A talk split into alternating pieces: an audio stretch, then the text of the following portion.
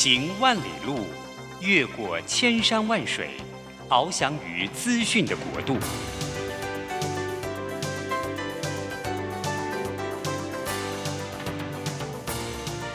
以全方位的视野，飞向更高更远的目标。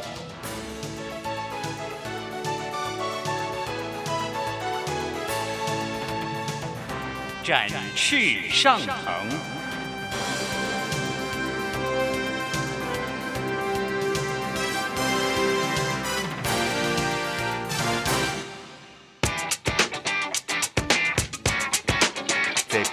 改变的时代中，让我们学习用新思维、新眼光，掌握新趋势，给自己一个看得见的未来。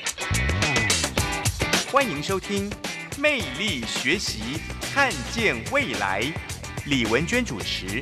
让我们一同纵览资讯潮流，掌握最新的趋势观察与生活情报。听众朋友早安，欢迎准时锁定魅力学习，看见未来。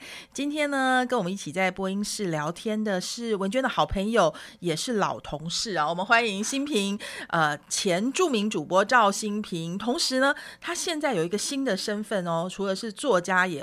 以外呢，也是一位跑者，长跑者。新平早安，文娟早，各位听众朋友们，大家早安。是文娟现在手上拿到是一本热腾腾的新书，哈，是新平最新的著作《一起出发，一起到达》。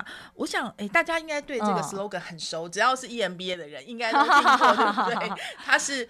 你要不要自己来讲？呃，这个 slogan“ 一起出发，一起到达”，其实是呃台大 EMBA 在参加第十一届戈壁挑战赛的时候，他所想出来的一个口号。那最初它只是一个口号，我们也以为它只是一个口号，但在实际的实践之后呢，我们发现它不仅是一个用来宣传就。高喊的口号而已，它其实是一种精神，更是一种实际的实践。那其实一起出发，一起到达，非常非常的难。以我所跑的马拉松来讲，一起出发很简单，只要在这个起跑线，大家一起出发就好了。但是，一起到达何其困难，因为每一个人的能力不一样，体能不一样。那马拉松它的全程是四十二点一九五公里，那那个赛道上会发生任何事情，你不知道，你无法预期当天的天气情况，你自己的体能状态。甚甚至于你的伙伴、你的队友也可能会影响你。那我们所参加的戈壁挑战赛呢？它不只是呃全程马拉松，它可以说是一场超马。它是四天三夜在戈壁，也就是呃位在新疆跟甘肃交界的戈壁啊，那是。草木不生的荒漠啊！那四天三夜呢？我们总共要完成直线距离一百一十二公里，但实际完赛大概是有长达一百二十六公里这样的赛程。所以这样在呃在这样四天三夜的过程当中，一起出发也许 OK，但是一起到达，其实中间会发生非常多的事情是不可测的。所以他后来成成为我们的一个呃确实去实际的行动啊，那也成为我们的目标。是我其实对戈壁心向往之啦，但是一直没有勇气参加。但是 因为这么多年来，其实呃。EMBA 界对呃封戈壁应该也是这十年的事情了，是是是。然后凡是去过人都觉得，甚至觉得是一个翻转人生的开始，这样子。这是一件很奇妙的事情。对，待会可以跟新平好好聊。不过我想今天大家可能更想知道一下新平，因为我觉得很多人跟文娟一样，一定有印象，就是新平之前是呃荧幕上非常著名的主播，然后呃也有呃。从政对不对？算是。然后呢，现在的你要不要先自我介绍一下？就是你可能好好久的听众朋友可能不知道你现在的状况，跟大家 update 一下。我我觉得很好玩哦，就常常大家看到我或者是听到我的名字，会觉得哎，好像在哪里听过你的名字，或者哎，好像在哪里看过你。那我就说，哎，看过我播新闻的人举手啊。那如果举手的话，我就恭喜你，那代表你很资深。那如果你都没有听过我，也没有看过我播新闻。那恭喜你，代表你是个年轻人。那过去我真的，我最早呃，我刚步入这个职场的时候，是在呃台视跟呃东森电视服务。那跟文娟呢，就是我们当时当年是在台视的同事。对对对对，所以我从事新闻工作很长的一段时间，十七年。因为新平在做台视主播的时候，是台视的全盛时期，所以只要刚刚说大概。五十岁以上的人一定看过你，听过你，认识你，对不对？哦，应该是，应该是，对，那个时候只有三台嘛。对，所以后来你就呃，等于说。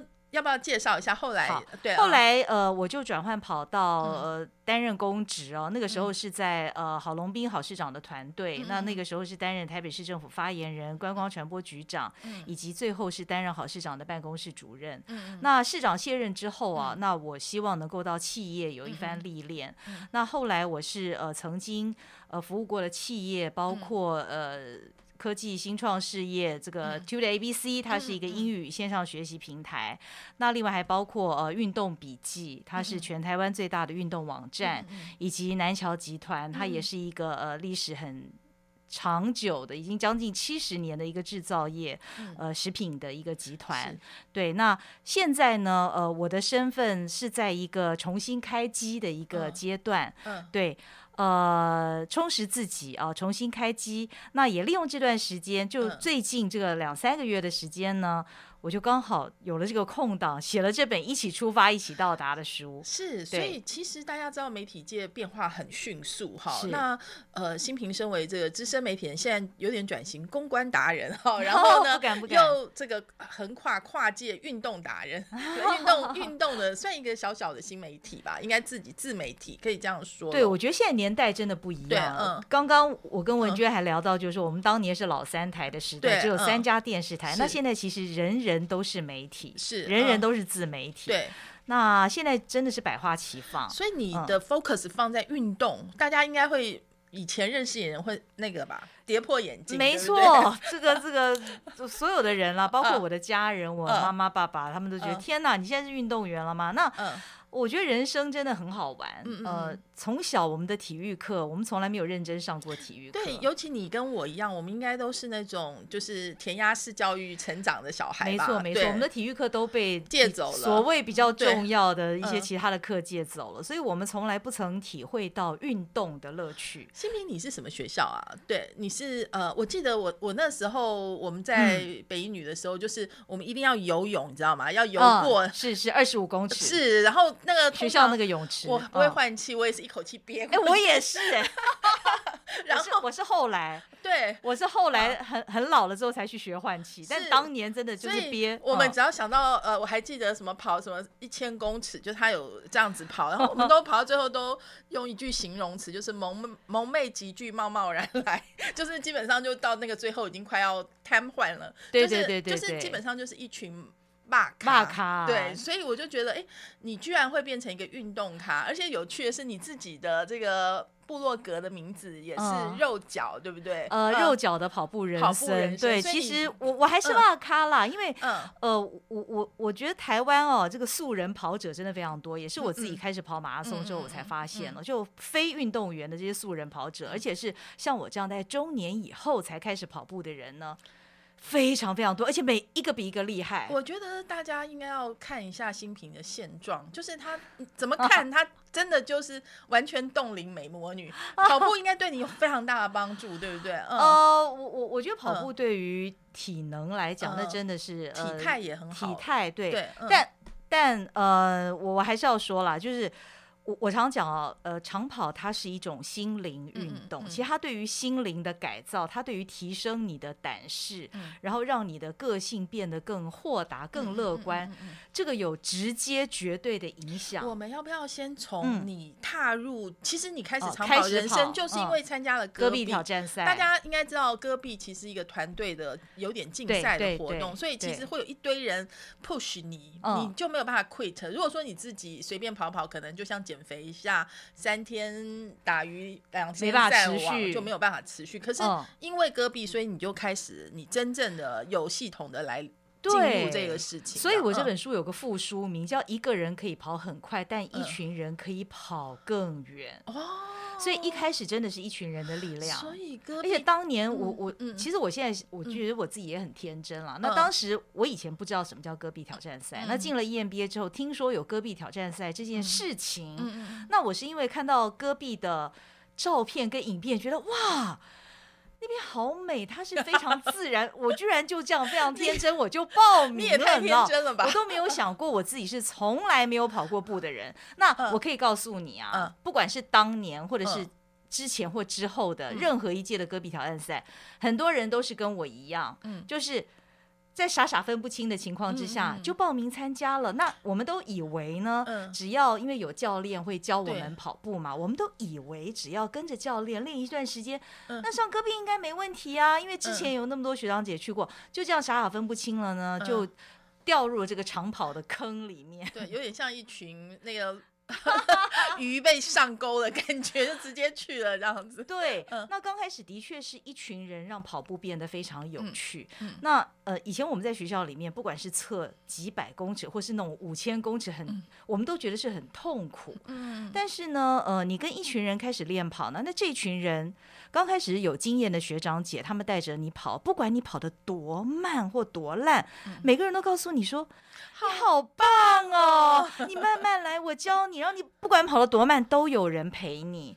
所以我们真的也就信以为真了，你知道吗？就这样从慢慢的一圈四百公尺开始跑起。我们要休息一下，听段音乐回来之后，我想听众朋友一定很好奇，你刚开始的时候程度到底是怎么样？好，好，然后后来是透过怎么样的方式慢慢慢慢进步，然后到了真的去戈壁发生了什么事情？好，我们休息一下，马上回来哦。OK。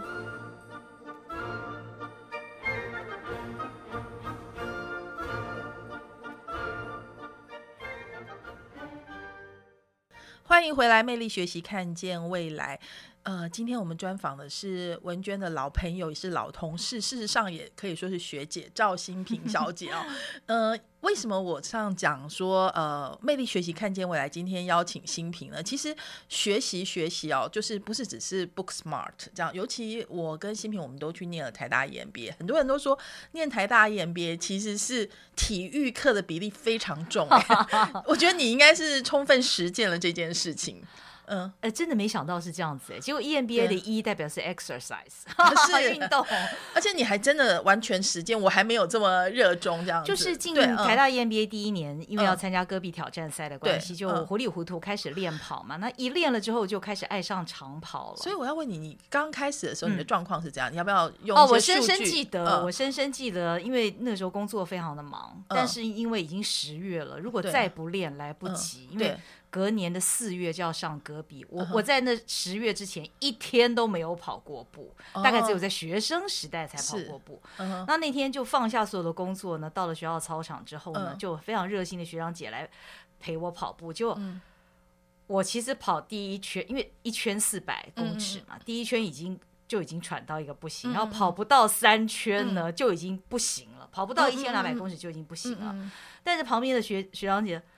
哎，你真的跑得很好。你的速度是快还是慢？那当然是慢呐，当然是慢，而且非常慢。所以那你跟我们也差不多就对了。对，因为你想想看，我们大家都是已经。上班中年嘛，上班族已经你累了一天，你平常也没有任何运动习惯，那你突然跑个步，其实跑步每个人都会啦，对。但是你要真的在那个田径场上面跑个一两圈，如果你都没运动的话，所以一圈是四百嘛，一圈四百，所以你就于跑第三圈，第三圈就已经不行了，就我跑了一千二，然后那天因为学长姐立时的立立马给我鼓励，我觉得。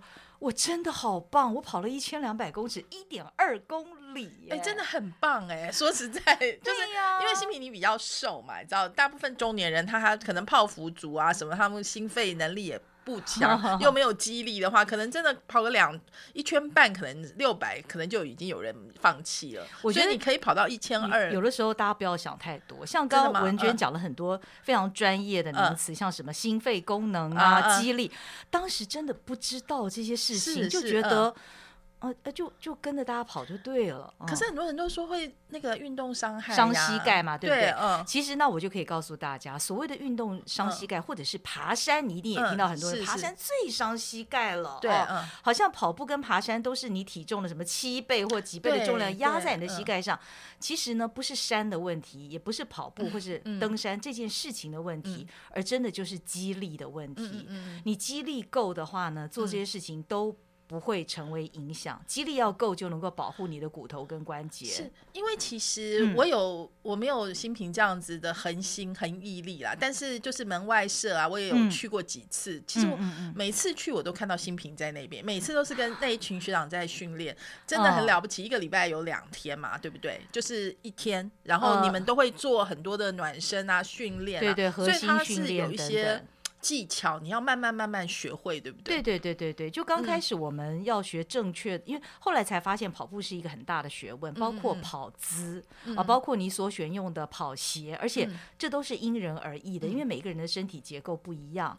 那一开始呢，因为我们是以去戈壁为目的嘛，所以那个时候有教练教我们练核心肌群，对。我才这辈子听到哈，什么叫 核心肌群？就那教练很生气，教练说。核心肌群是维持你们生活基本所需，好吗？所以我才发现，哦哦，原来我们是那么那样的需要核心。那你。越练下去呢，你就会越投入。我们要不要先解释给我们听众朋友听，核心肌群到底是什么？核心肌群有很多人跟你的问题是一样，不知道。对，其实就是你身体的中柱中间的这一段。你想想看，你的腰肌的这个，还有你的背。哦，其实背对，就是你的躯干中间的那一块中柱。对，那还包括了你的臀部。臀部。那像我们跑步的话呢，肌力最基本的，我们要练这整个中柱以及臀腿肌力了。对，就你光你光是只有腿强不行，是你的腿力如果很强，但是你的核心不强的话，它撑不住，对，撑不久。所以有人说，你知道骑脚踏车的话，它能够练的就是你的臀大肌跟那个大腿那个部分。大腿可能是股四头肌。对，所以它练起来，他们说。这是人的第二个心脏，就是因为他跑步是不是也是？然后那中间中柱这些部分的话，就是呃，应该也是跑步也是很重要。对对对，因为你如果这个部分你是很强壮的话呢，其实。呃，包括你在站立的时候，你的姿势，嗯，你的体态会因此比较好。其实大家不要小看背肌，哦，就我们很少在用我们的背嘛，对不对？后来我才知道，跑马拉松背肌也需要非常强，所以你还要去练你的背后的肌肉。因为你们戈壁是跑步嘛，可是呃，台大也有很多人喜欢三铁，就是你知道，就是包括游泳跟脚踏车。那你自己？为什么不也投入三铁啊？呃，我会游泳哦，就我后来很老了以后，我终于也学会换气，我会自由式跟蛙式，但是呢，本人并不会骑脚踏车。真的吗？你要不要尝试一下？奇葩！我觉得你好像应该赶快把脚踏车学起来。我学过哎，但我不知道为什么小时候没学，后来我我老大之后学呢。其实我在台北市政府工作的时候，那时候交通局有个课程，就是教我们这些很老的不会骑脚踏车人骑。结果我有一天在我表哥家练车的时候呢，不知道为什么我就摔了下来，而且还摔断了我的左边的大门牙的半颗。哇，那真的有心理阴影。对，当时我就哎，为什么我就在那一秒钟之间就发生，然后地上就是。一点很深很浓的那个红色的血，我想说，哎，然后整个嘴巴就肿起来，就跟很像猪头那个时候，嗯嗯，对，后来就有点吓到，心里难怪好。不过我觉得也许是上帝有他的安排，他就是要你专心做好跑步这件事。所以我们拉回来就是，呃，当你刚刚开始练习，就是连一千两百公尺都跑得很辛苦，到后来呢，嗯，呃，后来十月份开始练嘛，那我。隔年的一月一号，也就是不到两个月的时间，我就报名了一个十公里的一个赛事。你好大胆！我那时候觉得十公里真的哇太长，我这辈子没跑过十公里。对。可是真的，所有练习就是以全马为目标的人，大概都是这样开始的。呃，你就是从呃几百公尺、几千公尺开始，慢慢你就五公里。然后一月一号，我也终于完成了那十公里啊。那那也是我第一次参加正式的马拉松，我才发现啊，原来跑马拉松是那么的拥挤。那么多人那么吵，那后来呢？接下来又完成了这个呃半马二十一点零九七五公里。那我们参加戈壁挑战赛的一个条件就是你必须要全马完赛，嗯嗯，也就是你在不到半年的时间你要完成四十二点一九五公里。那在是在三月份的时候，三月中的时候的共聊马拉松。那我们当年想要参加的那一群人呢，也几乎都通过了这个考验，所以一步一步循序渐进了。我想请教一下，就是。是，你是会渐渐发现自自己渐渐的越来越克服越多的这些 record 吗？还是嗯，呃，有些人他没办法跑下去的原因是，可能就是那个难过的感觉，就就让他 quit 了。你自己觉得那个差，就是继续跑跟 quit 中间的那个差别到底在哪里？呃，我觉得我可以鼓励大家一件事情，就是。呃，我从一开始跑步到现在啊，我的奋斗过程绝对比国父的革命还要多次。为什么呢？因为我的天生我的身体素质是比较差的，意思就是说呢，我的肌力是比较不足的。对。那换句话说，我我尤其我要从事像马拉松这样的高强度运动，我经常会受伤。是。而且我中间其实受过几次比较大的伤啊。那所以，那你一旦受伤，你就必须。停下来，你就不能练习。那马拉松这件事情很现实，是你只要不练，它立刻就倒退，它非常快就倒退，包括你的体能，包括你的肌力，很快，还有心肺功能，很快就倒退。那我在这，我目前大概是已经跑了有呃将近五年的时间了。那我想我中间休息的时间应该两年多吧。加起来，加起来，停停走走，对，停停走走，停停走走，所以一几乎一半的时间我都在受伤。那，嗯，但我刚文娟问我的问题就是说，撑不下去，跟我进入那个跑马拉松的那个状态，其实，其实你自己不知道为什么，因为。我想，我跟很多人一样，我们持之以恒的做下去。当你抵达那个终点，不管那是五公里、十公里，还是全马、半马，当你抵达终点的时候，你会觉得。你以前所有的泪水跟汗水都不算什么了，都都忘了，那一切都值得了。那终点的那个快乐，你可以享受很久很久很久。是，我觉得另外一个重点，可能也是因为有一群伙伴不停的鼓励你，不停的提醒你、提醒你。对，可能也是跟这本书有关系，对不对？是。我们要休息一下，听段音乐，回来之后呢，请新平告诉我，就是有一曲。呃，伙伴一起出发，一起到达，争议是什么？就是跟一群人一起运动，它的好处是什么？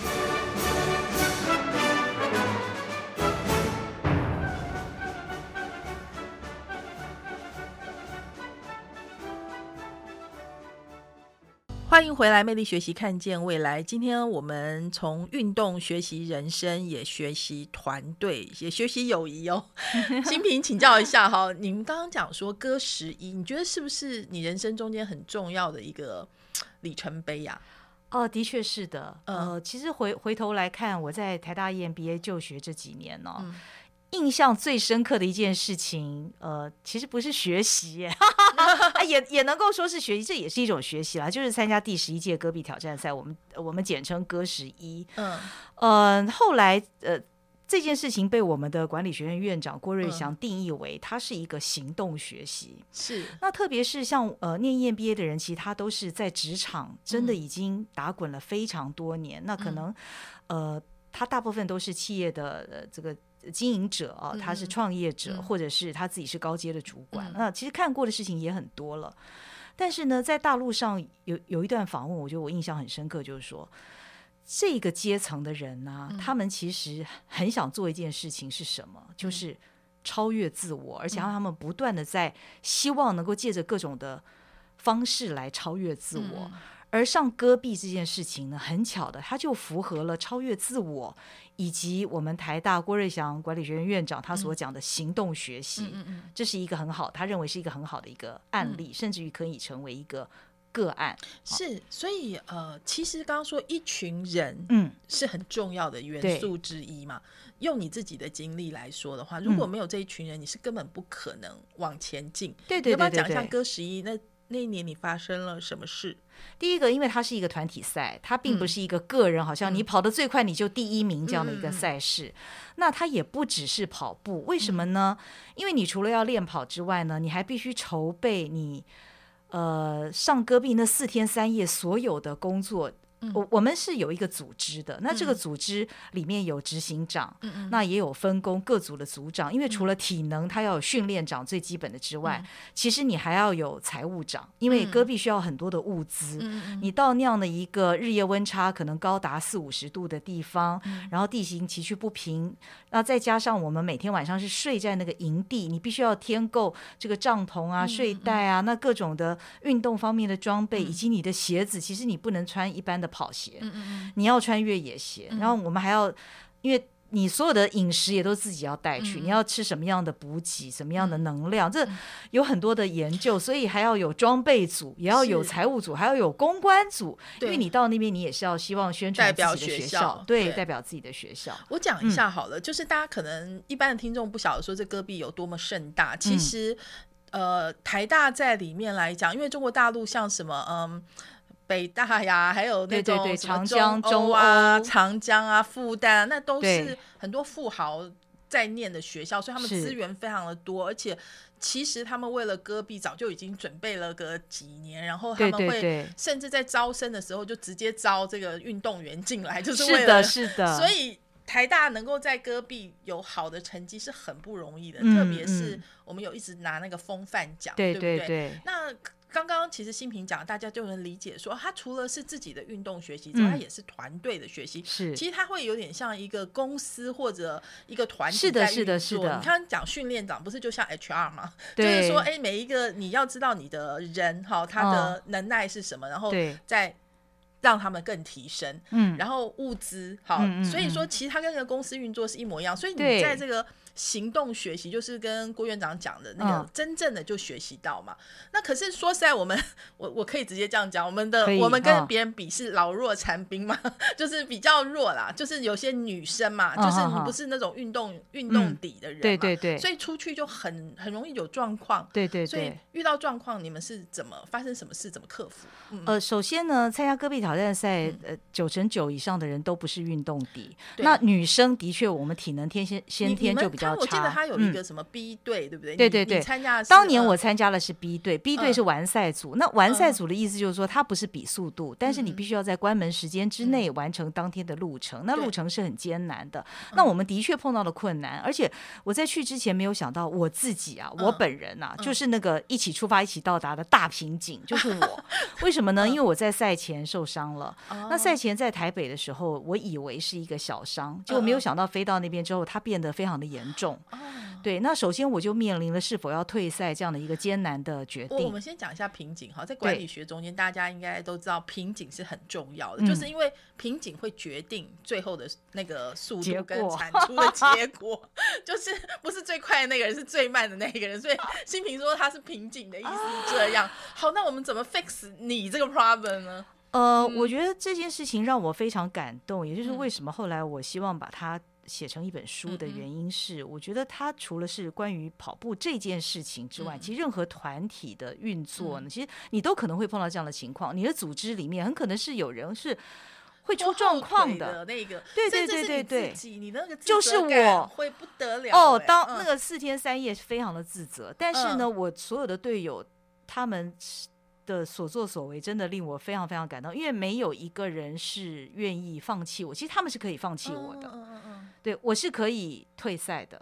你不参加会有。影响吗？整个嗯嗯因为我发现我自己受伤是在呃正式开赛的的前两天，就我还有退赛的机会，嗯嗯。但当时经过讨论，而且我们的执行长就是我们那个团队当中，等于嗯。他是最高领导，他就用他就用数学，他精嗯。算出来，就说因为大家都希望我参赛，嗯，就一个都不能少，因为他们觉得我是第一个，我是团体里面的一份子啊。嗯那虽然我不参赛，可能理论上会让这个团体更完美，好一点，对对，嗯。但假设我一旦参赛，他也想到，如果我中间有任何状况，我没有办法完赛的话，嗯。本队的完赛率仍然是一个百分之，我记得应该是九十五点八，嗯他仍然可以够得上那个得到呃全体完赛沙沙克尔顿奖的标准，所以他嗯其实是用科学的数据。就他也不是算出来匹夫过之勇或者妇人之仁，反正他是精算过的，对就是你来。但是呢，嗯其实他也做了一件事情，这是很多年以后我才知道，嗯就是有一次在团练的时候，当时我可能是去上洗手间还是怎么样，嗯我不在现场，嗯他就先跟在场的人讲。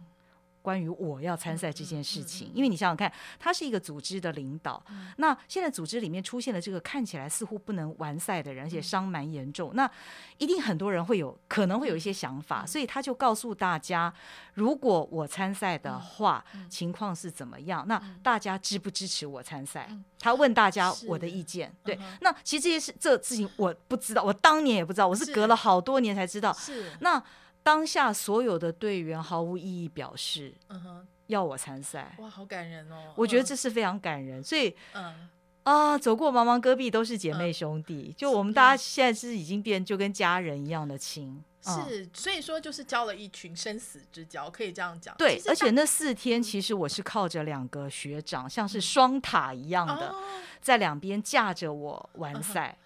就说你不能走，他们其实是等于把你 carry。我一开始还可以，其实我完我完赛之后，我的情况是我只能站着，我一步都没有办法走，因为我的我是左左边左大腿内侧的内收肌是严重撕裂，所以我已经没有办法发力。当你一条腿不行的时候，我那时候是完全没有办法走路。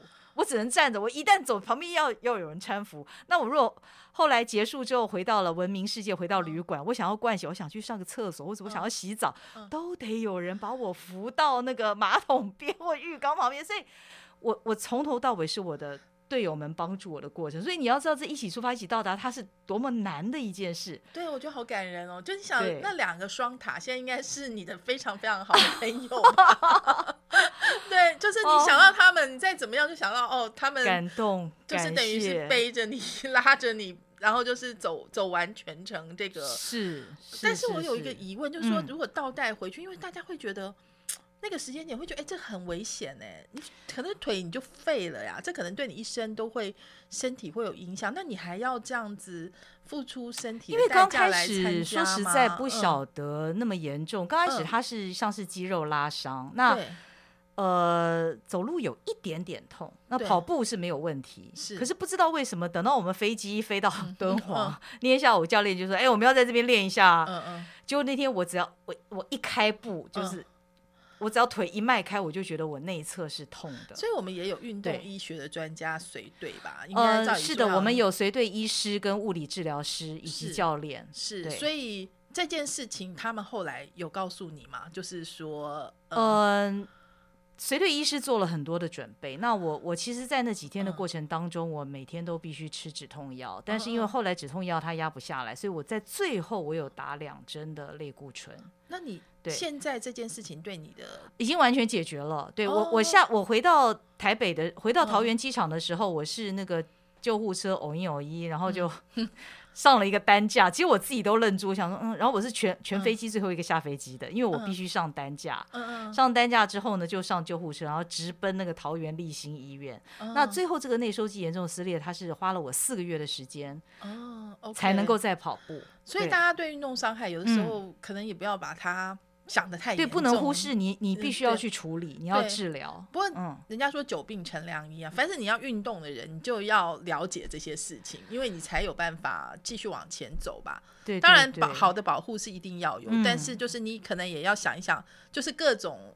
状况可能会发生，而且开始运动之后，你会发现呢，上帝他造我们呢，我们的身体是一个奥秘。嗯，尤其是我们在从事呃马拉松这样的运动啊，经常你会不知道自己的极限在哪里，因为你一直练，你会一直进步嘛。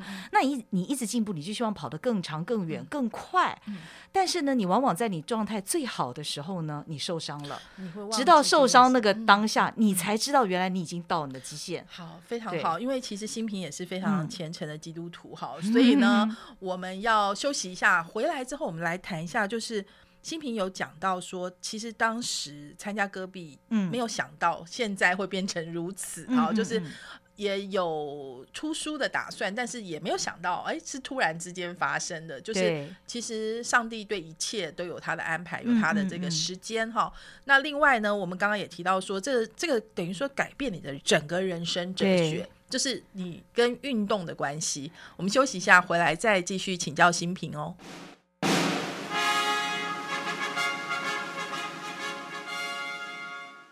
欢迎回来，魅力学习，看见未来。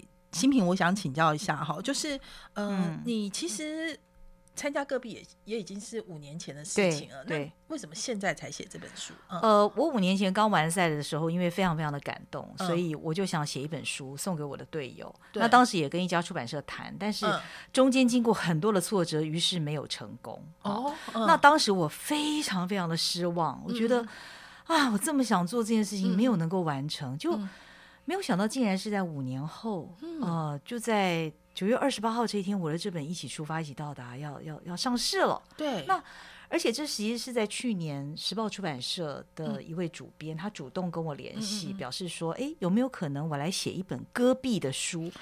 我当时觉得好奇妙，我一直问他，我说：“呃，写戈壁的书，台湾有市场吗？因为你知道现在台湾的书呃也不是那么好卖。对，那戈壁其实很多人可能连听都没听过，更不要说去体验这个挑战赛了。对，但是后来我们在经过讨论之后，那。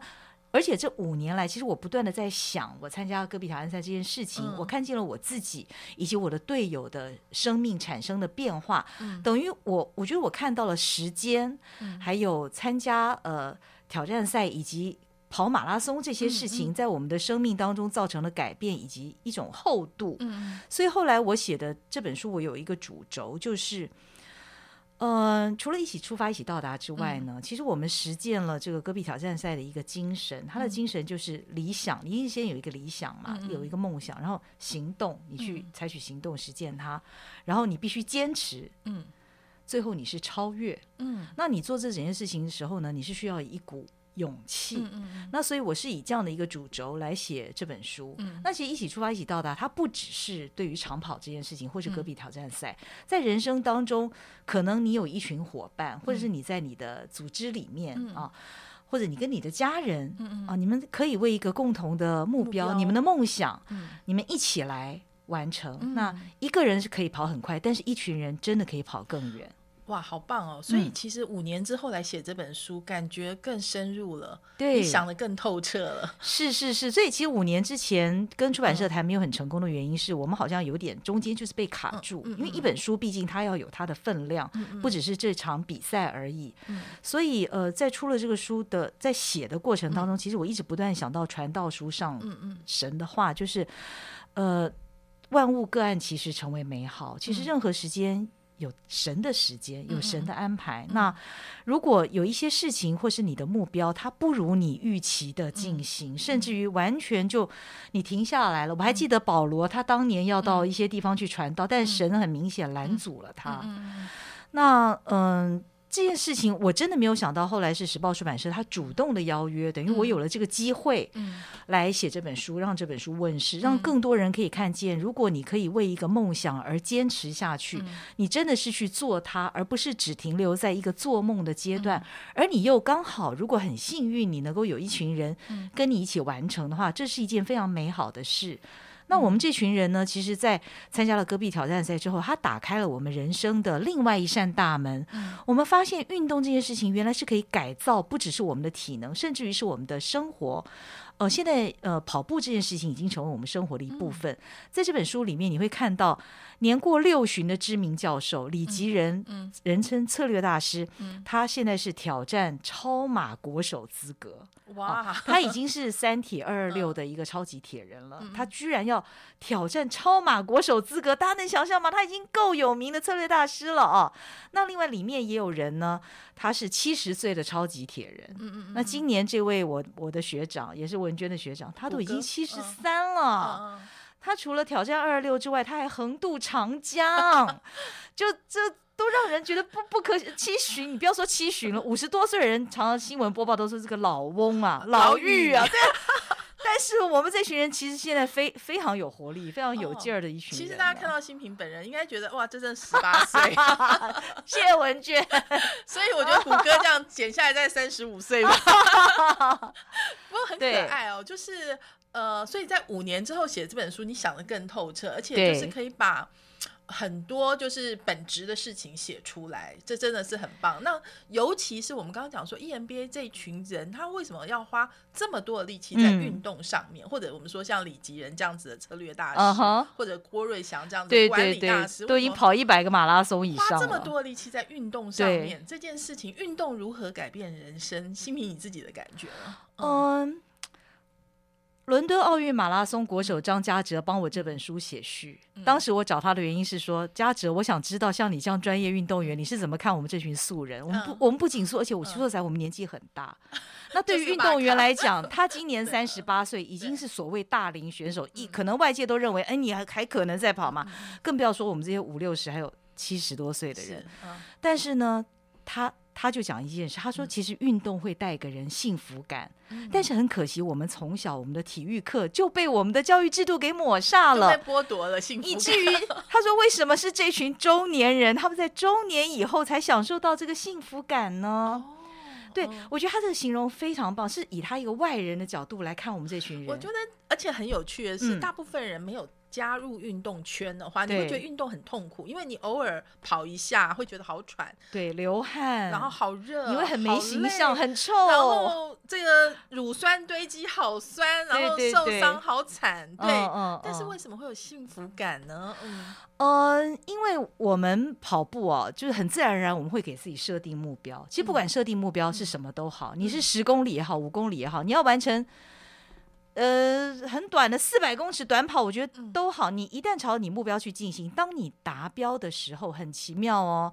这件事情比比你去旅行了一场，或者是你吃了一顿大餐，或者是你收到了一个很贵重的礼物，它的喜悦远远超过以上我所讲的这些事情，因为它不只改造了你的身体，它改造你的心灵。所以我常讲，跑步是一种心灵运动，它对人的心智。会产生很大的影响。对，还有一个重点是，我觉得这一群人都是喜欢学习的人，就是你。我们讲体适能课，对对对，也在台大成为秒杀的课嘛。是，就说你很想要了解你自己的身体构造，所以就是哎，我要充分把我的身体变成一个使用手册的话，我怎么样才可以最好的来使用？真的。所以这个呃，结合你刚刚说郭院长不是讲说这是一个实际的一个行动学习，行动学习，所以是不是也可以把它连在一起？就是说运动。的确。人家讲要活就要动嘛。嗯，如果说 我们只是忙着哦，在我不知道大家有没有想过，其实疫情之后大家都知道啊，健康平安是最重要的。那健康的关键什么？就是你的身体嘛。可是到底有多少人是真正了解我们的身体？其实我们从小到大，我们在努力的使用我们的身体，我们从来不了解我们的身体。对，所以你不能永远只是当一个 couch potato，就是一个沙发马铃薯在追着剧。你要了解它，然后你要对它好，你要用对它好的方式，包括你的饮食。因为像运动之后，你呃整个饮食习惯、生活习惯，你会变成一个更自律的人。因为通常我们都要一大早起来练跑嘛，那自然而然呢，你就会早睡早起。那你可能会戒烟戒酒，大多数的人都戒烟戒酒。对，酒可能当然你你你跑完你很快乐，你还仍然可以作为调剂。可大部分人也都都不抽烟，因为这些对你身体是不好的。所以我们说，其实 EMBA 是管理，好，那其实是人生管理学中间运动一定是我们讲说。四大基柱中间的一个很重要的基柱，就是刚刚其实新平讲，它不是只是运动这两个字哦，它是自律哦，就是说。它可能就让你每天开始，你就开始不熬夜了，你不会浪费你的时间了，因为你早上必须要空时间去运动。然后呢，你要知道，哎，怎样的运动的量是对你自己是最好的。是的，所以你要开始过均衡的人生。是的，是的，是的，是的。文娟讲的太好了，真的就像是上帝造我们，就是对不对？所以我们也也是要做好一个好管家，管理好自己的身体，包括怎么吃、怎么运动。对，甚至怎么跟人合作？是是圣灵的殿嘛？那当然，除了我们的心灵，我们要追求圣灵，要我们要。全心要仰望耶稣，要追求耶稣，追求我们的真理之外呢，其实你好好管理我的身体，我相信这是一个上帝也喜悦的事情。哇，太棒了！今天非常谢谢新平来到魅力学习，看见未来，让我们真的好好的学习了。也谢谢听众的收听哦，我们下周同一时间空中再会，拜拜，拜拜。